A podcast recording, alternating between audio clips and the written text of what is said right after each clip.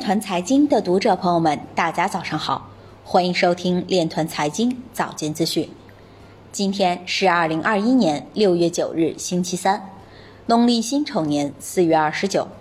首先，让我们聚焦今日财经。世界经济论坛发布 DeFi 监管政策工具包，丹麦将针对加密交易修改税法，以打击加密逃税行为。证券时报表示，我国拟培育一批具有国际竞争力的区块链民企。香港金管局与人行就数字人民币合作。中心化交易所比特币连续数日流出。肯尼亚银行警告客户不要进行加密货币交易。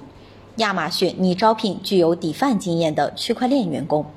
欧美执法人员联合行动，缴获超过四千八百万美元的现金和加密货币。俄罗斯总裁表示，加密货币可以被用来绕过西方制裁。Blockstream CEO 表示，比特币没有被攻破，FBI 控制了黑客租用的服务器找回代币。今日财经就到这里，下面我们来聊一聊关于区块链的那些事儿。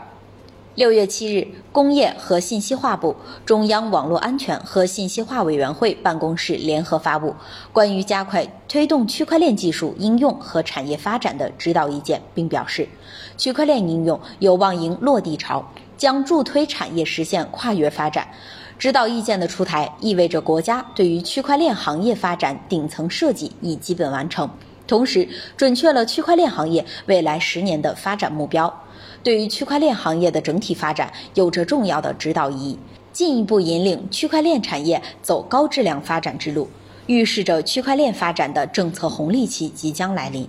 指导意见明确了区块链的价值体系，相关商协会需要在政府引导下进行细则沟通与接洽，加速推动区块链产业高质量发展，产业区块链化加速落地。以上就是今天链团财经早间资讯的全部内容，感谢您的关注与支持，祝您生活愉快，我们明天再见。